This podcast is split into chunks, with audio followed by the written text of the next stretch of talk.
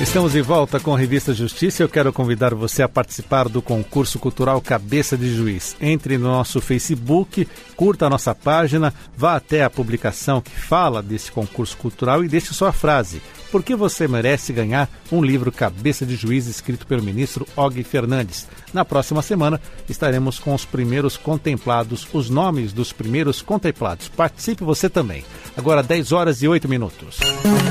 Cabeça de Juiz, com o ministro Og Fernandes. Terça-feira, dia de participação do ministro do Superior Tribunal de Justiça e também do Tribunal Superior Eleitoral, Og Fernandes, no quadro Cabeça de Juiz. Hoje, o ministro faz uma separação para nós de indicações de filmes que falam de justiça. É isso mesmo, ministro? Bom dia. Bom dia, Sérgio. É, bom dia, ouvintes. O tema justiça é um tema que se presta muito para dramaturgia, para cinema, para programação de televisão, até mesmo nas antigas novelas de rádio. É? Eu, criança, lembro que os rádios tratavam de alguns dramas que envolviam a justiça e, e esse é um tema do gosto.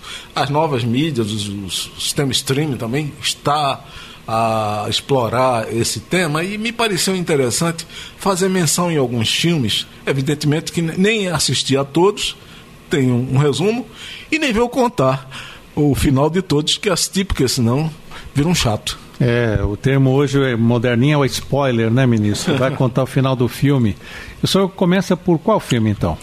Olha, eu começo por um filme brasileiro, um filme de 1967, chamado O Caso dos Irmãos Naves. Esse filme eu assisti ainda garoto.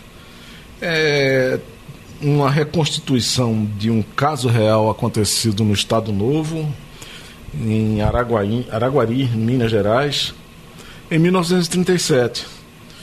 E que ficou conhecido na história do judiciário brasileiro como um, dos mais graves erros judiciários do país.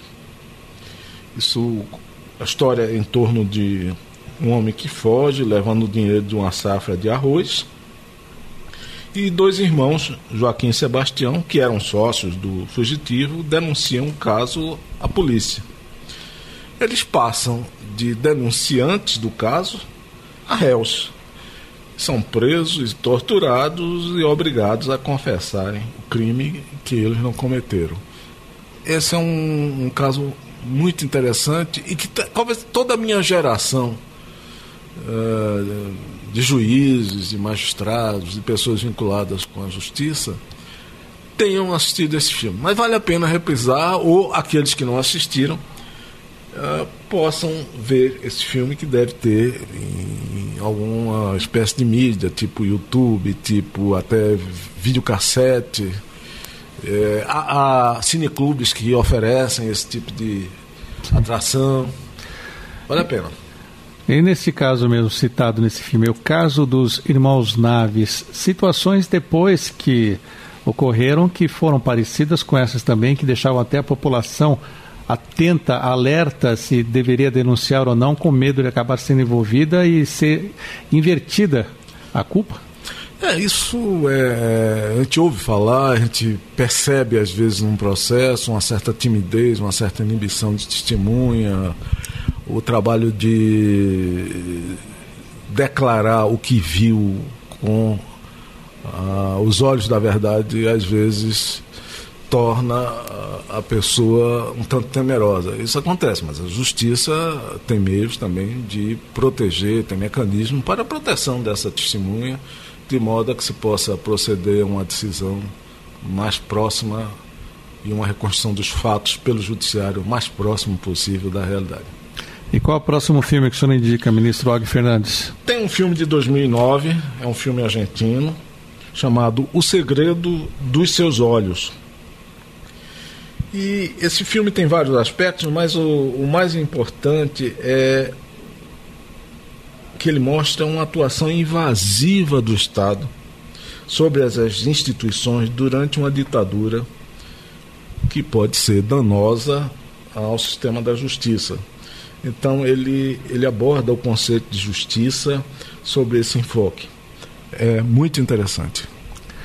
Próximo filme que o senhor indica para nós, então, ministro Og Fernandes? Saco e Vanzetti, um filme uh, americano de 1971 que conta a história de dois italianos, os dois imigrantes italianos, para uma Boston, Estados Unidos, na, no início dos anos 20. Eles são detidos pela polícia, eles adotam como orientação política teses anarquistas e a mistura de serem uh, emigrantes e anarquistas uh, leva a que o julgamento, num caso em que não parecia as provas, os elementos de que eles seriam os responsáveis por um assassinato, leva essa, essas duas características a uma distorção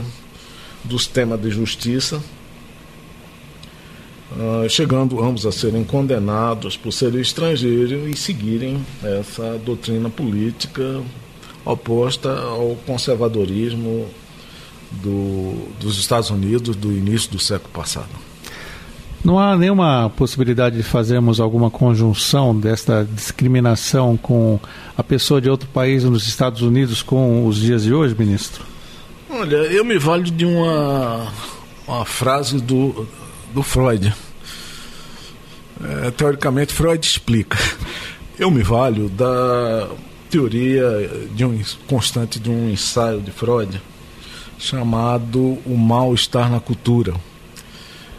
Nesse livro relata os sentimentos e a, as observações de um famoso, um, um gênio uh, da ciência e da psicanálise no início do século passado, que viveu até os primeiros momentos do nazismo, ele não chegou a alcançar a Segunda Guerra Mundial, mas viveu até 1933, salvo equívoco, e ele denunciava já naquela época o que ele chamava narcisismo das pequenas diferenças. O que era narcisismo das pequenas diferenças? Ele usava o mote, a percepção do mote do, do nazismo em relação aos judeus. Freud era judeu, embora não seguisse a doutrina judaica, como não seguia nenhuma doutrina, mas como filho de judeu e com a percepção daqueles momentos iniciais do nazismo na Alemanha, ele percebia que uma das características a unir a nação alemã era exatamente o ser ariano. O dado da raça os unia contra uma outra raça a quem achavam que os alemães achavam foram envolvidos nesse embate portadores de diversas culpas pelo que acontecia na Alemanha. Então, o que era o narcisismo das pequenas diferenças? Hoje nós sabemos até pelo DNA que todos participamos de uma mesma. Não há uma raça pura, todos temos misturas em qualquer continente.